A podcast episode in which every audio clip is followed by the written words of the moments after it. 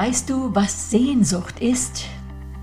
Sehnsucht, das ist, wenn der Stern fehlt, wenn der Fixpunkt fehlt, an dem du dich orientierst. Und als ich diese wunderschöne Definition gefunden habe, da habe ich sofort an die drei Weisen aus dem Morgenland denken müssen, die den Stern haben aufgehen sehen und die sich dann aufgemacht haben, dieser Sehnsucht auf den Grund zu gehen. Das muss die Reise ihres Lebens gewesen sein.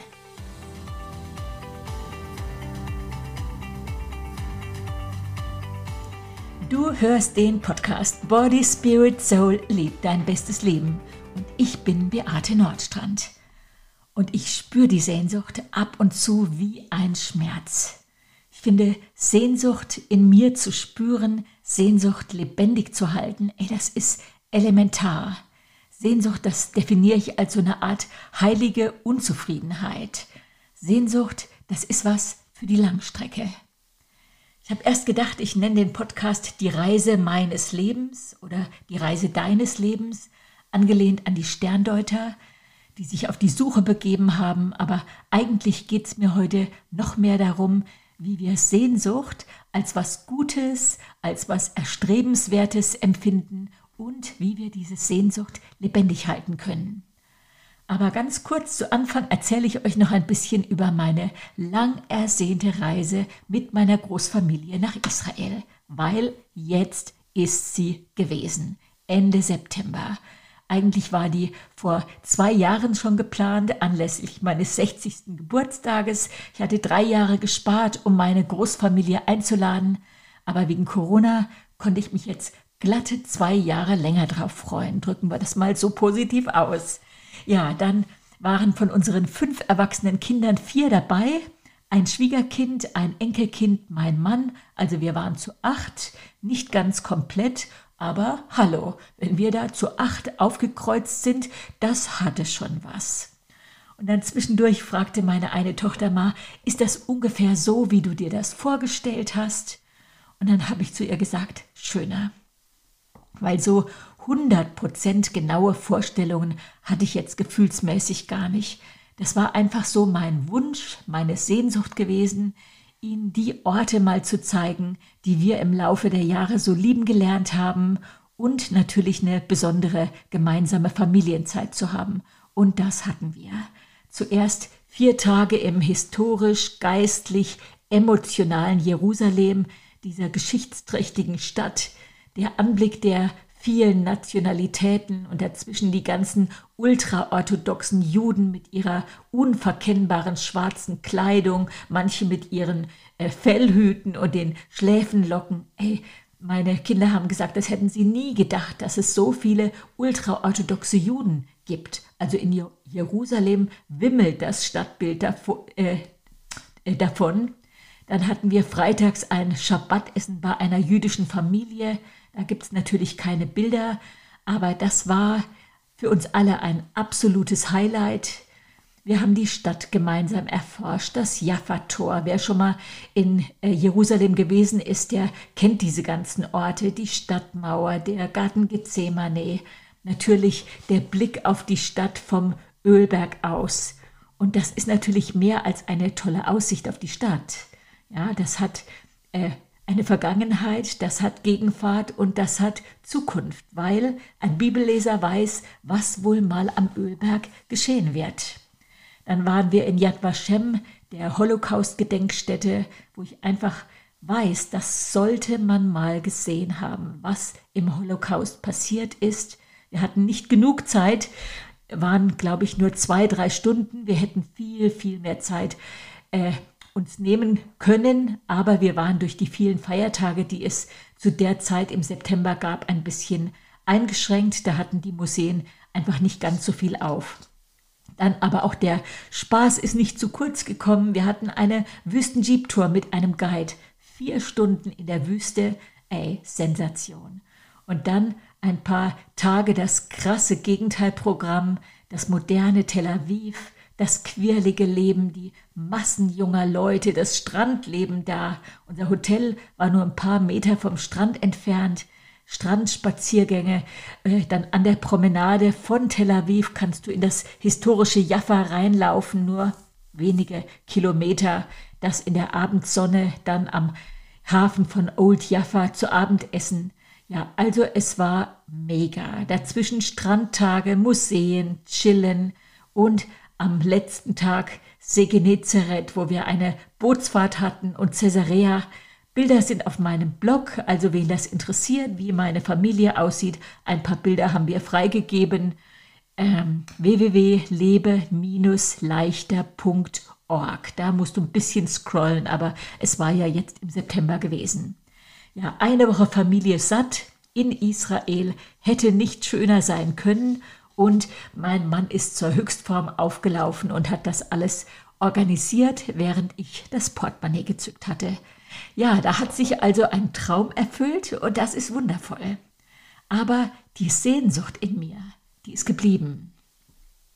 Dies, die Definition von Sehnsucht als das Fehlen des Sterns, das wurde inspiriert in Anlehnung an das italienische Wort Desiderio. Ihr gehört die Ableitung Englisch Desire, ja, das kommt aus dem lateinischen Sidus, der Stern und die Vorsilbe D, was Mangel bedeutet. Etwas fehlt, Sternenmangel, vielleicht auch Mangel an Sternstunden.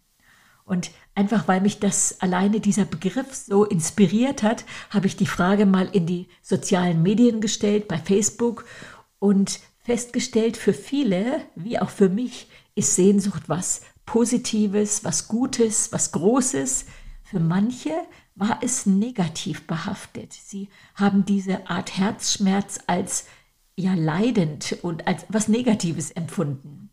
Vier oder fünf äh, Impulse, die da gekommen sind, habe ich mal rausgezogen. Die sind aber alle positiv. Sehnsucht, schreibt die erste, ist ein Ziehen im Herzen, eine starke Emotion, der Wunsch nach Erfüllung eines starken Bedürfnisses, einen Ort, einen Menschen, einen Zustand zu erreichen. Das Gegenteil von Sehnsucht, Leere, Kälte, Gleichgültigkeit. Eine zweite schrieb, Sehnsucht ist ein, ein ziehendes Gefühl im Oberbauch, manchmal mit unrealistischen Vorstellungen. Das Gegenteil, vielleicht Überdruss, Sattheit, Müdigkeit. Eine dritte, Sehnsucht, das innere Wissen um ein Meer. Das Gegenteil ist für mich Ablenkung, Unterhaltung, übersättigt sein. Sehnsucht, schrieb eine letzte, hat laut C.S. Lewis immer was mit dem Stich der Freude zu tun. Vielleicht ist das Gegenteil dann Freudlosigkeit, Gleichgültigkeit oder Schwingungslosigkeit. Und jetzt gerade diese, dieses Kontra hat mich jetzt auch so ein bisschen äh, interessiert das Gegenteil Leere, Kälte, Gleichgültigkeit, Überdruss, Sattheit, Müdigkeit, Ablenkung, Unterhaltung, übersättigt sein, Schwingungslosigkeit.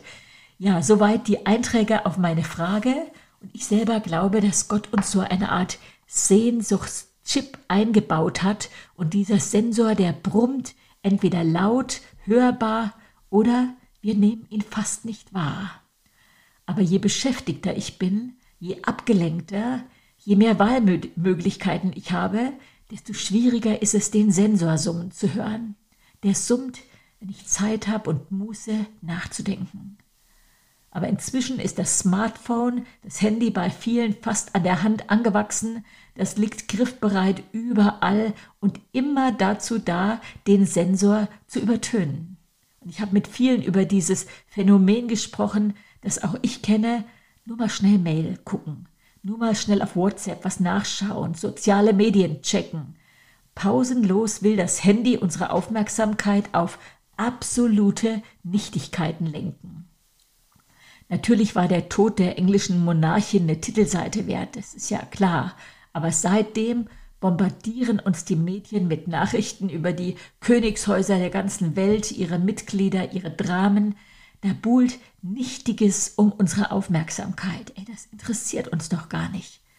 Die politische Lage, klar, hält uns in Atem, da werden Ängste geschürt und gleichzeitig tausend Ratschläge gegeben, wie du diesen Ängsten begegnen könntest. Ey, wer, wer in dieser Blase lebt, in dieser Medienblase, keine Chance, den Sensor zu hören. So kann Sehnsucht nicht wachsen. Wo finden wir den Fixpunkt? Wo finden wir den Fixstern? Geben den die Medien vor oder schaust du selber?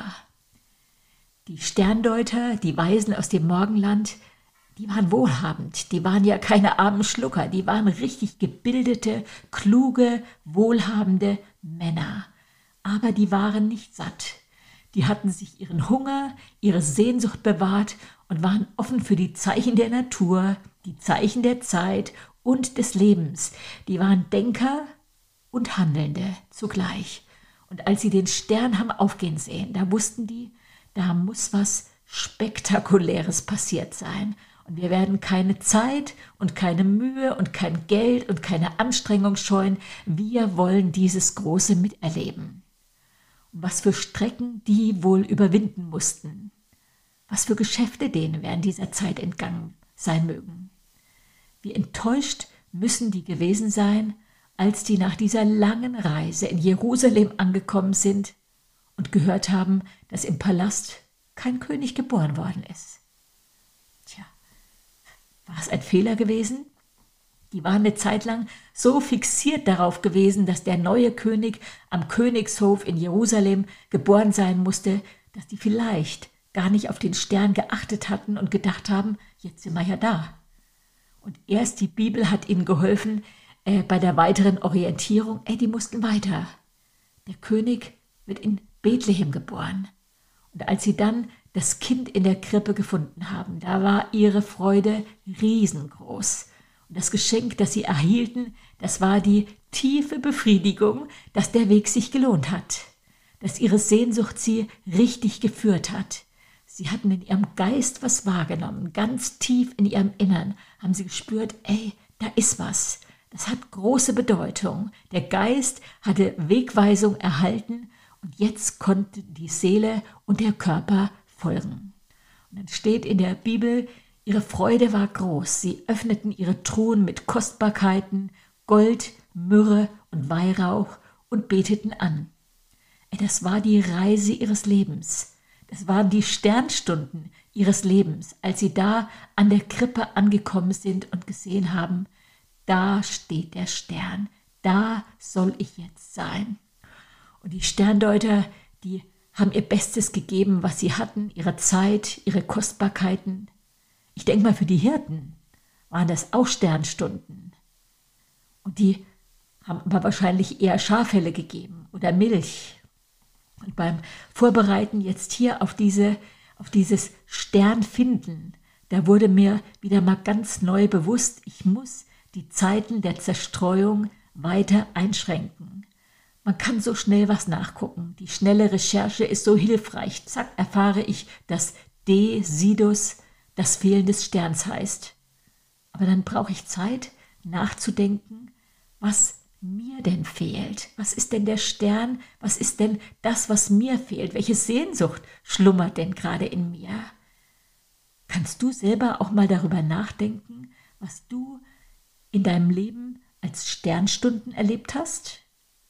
Da müsste ich jetzt direkt eine Pause machen und dich einfach mal nachdenken lassen. Mir fällt sofort eine Gebetsnacht ein.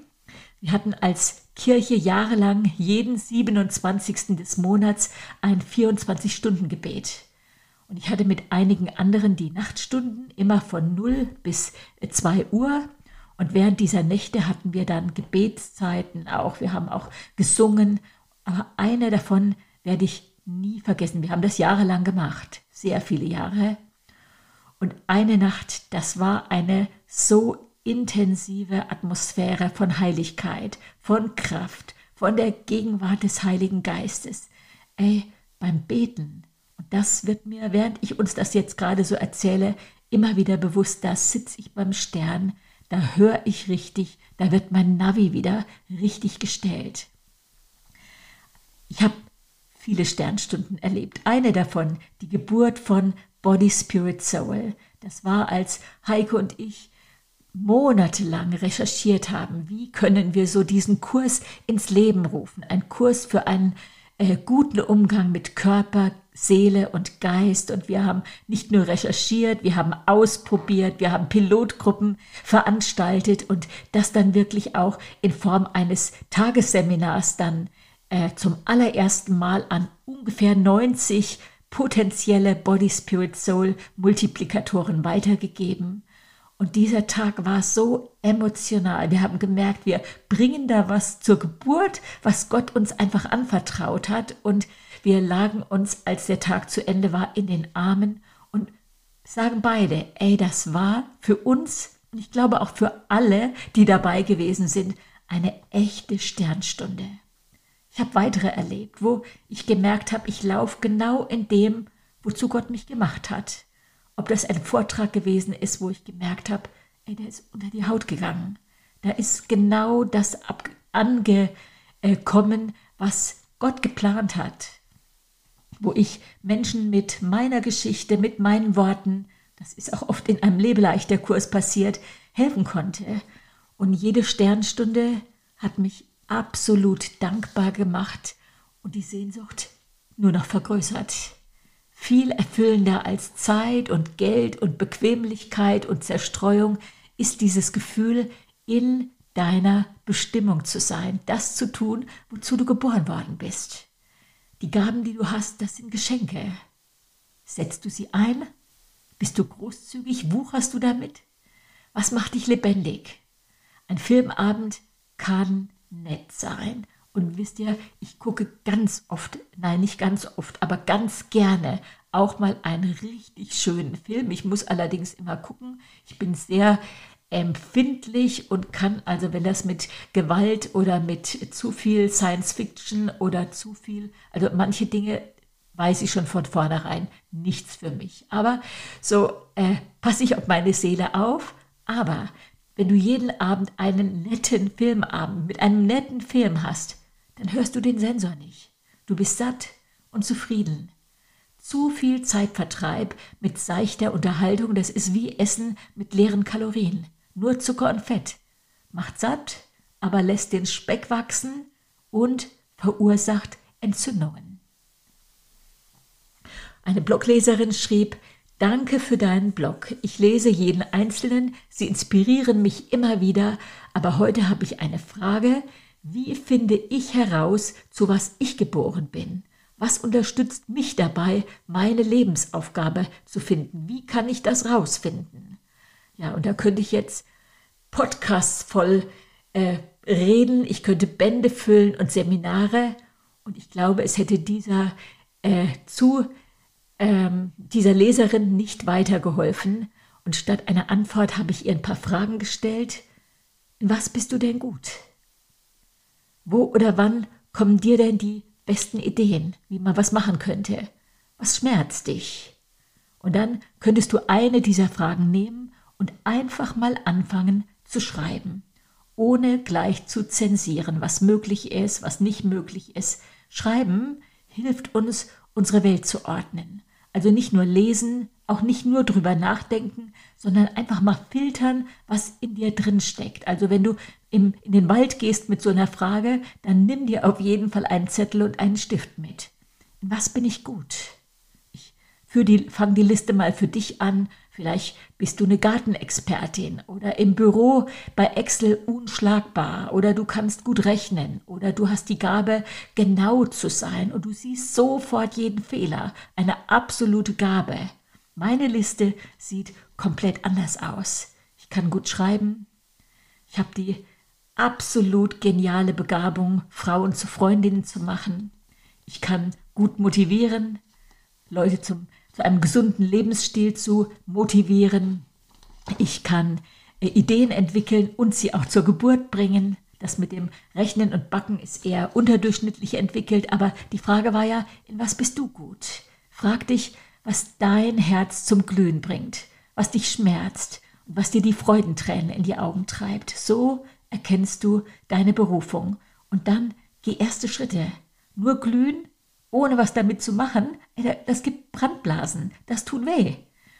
Aber dann guckst du den anderen zu und verurteilst sie sogar, weil sie es so gemacht haben, wie sie es gemacht haben. Das müssen ja nicht die sieben Meilen Stiefelschritte sein, Aber was könnte dein erster Schritt sein? Der erste Test, der erste Versuchsballon. Je öfter du dich kleine Dinge traust, desto leichter traust du dich später mal die großen. Aber es fängt immer gleich an. Und als ich schon hier den Podcaster aufgebaut habe, bin ich nochmal schnell ins Wohnzimmer gegangen und mein Mann hatte die Post hochgeholt. Und da war gerade heute ein Brief drin von einer Dame, die ich nicht kenne. Aber hier muss ich einfach mal ganz kurz ähm, etwas vorlesen sie äh, bedankt sich, dass wir das Buch Traudig geschrieben haben. Und das passt hier mega. Besonders äh, begeistert haben uns, das ist also ihr Mann und sie, die kreativen Denkpausen und die Anregungen, schriftlich zu denken. Wir lieben es zu schreiben und dabei kreativ zu sein. Die Traudigs haben uns bereichert, viele neue Perspektiven auf, aufgezeigt. Wir sind neue Wege gegangen und wurden reich beschenkt mit Erfahrungen und Erlebnissen. Trau dich ist ein ganz besonderes Buch, welches wir immer wieder mal zur Hand nehmen. Wir legen noch eine kleine Spende für Jem bei. Herzlichen Dank. Ach, also guck mal, solche äh, Briefe bekommen wir und es liegt eine Spende für Jem dabei und das werde ich dann bald eins zu eins überweisen. Ab und zu musst du es dir einfach erlauben, was auszuprobieren. Es reicht nicht wahrzunehmen, was dir fehlt. Du musst dich per Entscheidung aufmachen und trotz Unbequemlichkeiten deiner Seele eine klare Ansage machen. Los geht's. Im Geist habe ich den Stern gesehen. Wir folgen jetzt dem Stern. Und dann geht die Seele mit und der Körper geht auch mit auf die Reise. Deswegen ist auch das Gleichgewicht zwischen Körper, Seele und Geist so wichtig. Wenn wir sehr in Unbalance sind, dann zieht das die Aufmerksamkeit von den beiden anderen Teilen ab. Zum Beispiel, wenn ich sehr viel Schmerzen habe, ja, dann kann ich mich nicht so gut um meine seelischen und geistlichen Belange kümmern. Also alle drei Bereiche absolut wichtig. Auch wenn deine Seele aus dem Gleichgewicht geraten ist, wie wichtig ist es wirklich, auf alle drei Teile zu achten. Bau bewusst Momente ein, Minuten, Stunden, wo du nach dem Stern schaust. Handy weg, Kerze an, rausgehen ohne Ohrstöpsel, nur Me-Time, also nur Zeit mit dir zum Nachdenken und dann vielleicht auch, um Gott zu fragen, wo ist der Weg? Wo geht's lang? Was kann, was soll ich streichen, damit ich einfach noch länger beim Stern sitzen kann, damit ich mehr Sternstunden erlebe? Also die erleben wir einfach nicht auf dem Sofa, in dem wir den netten Film gucken. Wir müssen aktiv der Zerstreuung widerstehen, damit wir klar denken können. Da ist jemand, der will dein Denken kontrollieren. Denk selber, lenk dein Denken. Aber das erfordert wirklich aktive Mitarbeit. So wie wäre das, den Sonntag wieder bewusst als Ruhetag zu nehmen, das haben wir jetzt wieder live erlebt, wie diese Familie, wo wir dann Schabbatessen hatten, das Handy nicht in die Hand nehmen. Das Essen wird so vorbereitet, dass der Schabbat nur für Ausruhen, Spielen, Feiern zur Verfügung steht. Ey, die haben sogar einen Schabbataufzug. Ja? Und wenn du da im Erdgeschoss bist und du musst in den 14. Stock rein, irgendwann bleibt der Schabbataufzug mal stehen und du kannst reintreten, aber dann in jedem Stock drücken brauchst du nicht. So entspannend ist das oder auch nicht. Ja, wir haben diesen Sensor in uns, alle.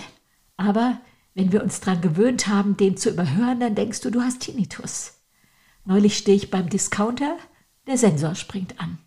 Kauf einen Strauß Blumen und bring ihn der Frau, die über dir wohnt. Aber die Blumen waren nicht so schön. Ich habe gedacht, ich habe auch gar nicht Zeit, in ein anderes Geschäft zu gehen und habe ein bisschen schlechtes Gewissen gehabt, aber habe es einfach überhört. Zwei Wochen später, genau an der gleichen Stelle, der gleiche Impuls. Kauf ein paar Blumen. Ich habe reagiert, brachte der Nachbarin die Blumen und erfuhr, dass sie gerade aus dem Krankenhaus kommt. Sie hat ihren Mann besucht. Er ist schon jetzt eine Zeit im Krankenhaus. Erfuhr von ihren Widrigkeiten, mit denen sie als Seniorin gerade zu tun hatte. Und sie fühlte sich gesehen. Sie ist nicht alleine. Das sind Leute, die gucken mal nach mir. Es war ein Kleiner Kuss vom Himmel. Wir brauchen uns auch nicht überbeschäftigen oder dauernd lauern, wo wir uns selber überbieten können. Es gibt auch tote Werke, die bringen uns ins Minus oder ins Burnout. Aber mein Wunsch, Wunsch für mich und dich in diesem Herbst, werde Sterngucker und Sterndeuter. Aber nicht nur Theoretiker, sondern auch Praktiker. Lern auch die Zeichen der Zeit zu verstehen. Dafür brauchst du Denkzeit. Sie mir zu nehmen, dafür muss ich mich entscheiden. Sortieren, was lasse ich an meine Seele ran und was nicht. Die Seele ist ein kapriziöses Ding, ja. Da sitzt unsere Entscheidungszentrale. Wir denken oft, der Geist ist das Wichtigste, aber mit der Seele, da entscheiden wir, ob der Geist Luft kriegt und dann Laptop aus, Handy weg, raus aus dem Haus, einfach mal mit dir selber einen Spaziergang machen oder du nimmst mal wieder die Gitarre oder setzt dich ans Klavier. Einfach Zeit, den Stern zu suchen, wenn er abhanden gekommen ist. Es gibt eine Unzufriedenheit, die richtig ist. Und es gibt eine Zufriedenheit, die falsch ist, weil sie Bequemlichkeit ist. Ich lade uns allen zu etwas mehr Unbequemlichkeit. Ich mit dieser, mit diesem, ich will mehr. Ich will auf der Reise meines Lebens nicht vom Weg abkommen, im Gegenteil. Ich will den Navi stellen, aber auch Wegweiser sein. Nicht nur ein Fragezeichen und hoffen, dass mich jemand anders mitnimmt, sondern Ausrufezeichen, weil ich die Zeichen der Zeit verstehe. Empfänger, aber auch Geber. So nimm dir Zeit zum Stern suchen, gucken, deuten, entschleunige dein Leben in diesem Herbst und schau nach dem Stern, der dir fehlt. Und ich habe eine ganz nette Geschichte gefunden, geschrieben von einem Thomas Ladon, den ich eigentlich nicht kenne, aber ich lese mal vor. Als ich klein war, stand diese Dose auf unserem Kühlschrank. Stork, Schokomint.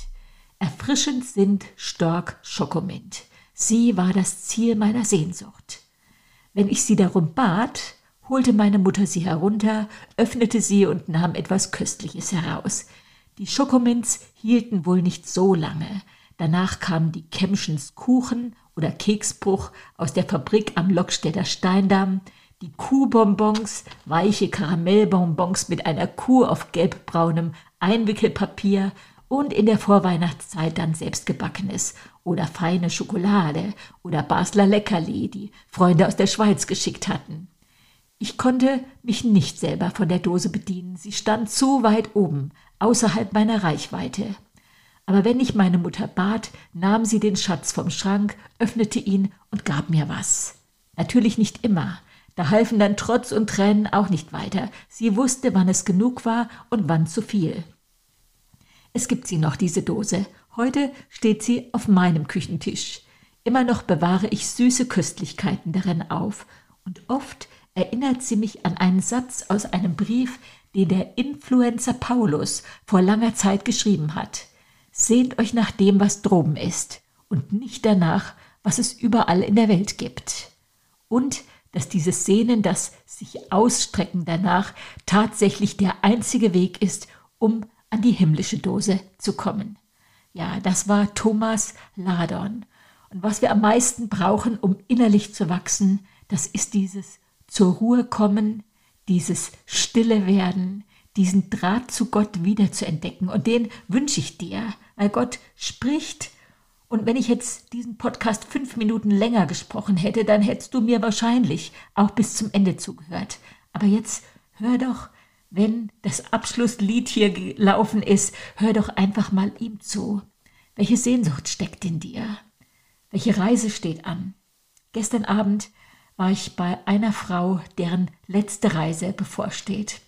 Kann sein, dass sie noch eine Woche hat, vielleicht noch einen Monat, aber vielleicht Weihnachten nicht mehr. Und es war so eine Sternstunde auch bei ihr zu sein, zu sehen einen Menschen, der versöhnt ist und im Alter einfach darauf wartet, äh, was geschieht. Versöhnt mit Gott und Menschen, ein Leben lang für Gott gelebt und jetzt ist sie regelrecht gespannt, wie es weitergeht. Sie darf schauen, woran sie geglaubt hat. Was für ein cooles, schönes, reiches Lebensende. Nicht noch lebensverlängernde Maßnahmen um jeden Preis, sondern einfach lebenssatt zu sagen, ey, ich habe den guten Lauf gelaufen und darum geht es. Und jetzt wünsche ich dir mit diesen Fragen, welche Sehnsucht steckt in dir, eine gute Reise, eine schöne Woche, einen schönen Spaziergang, ein paar schöne Sternstunden und lieb es, dein bestes Leben. Deine Beate Nordstrand.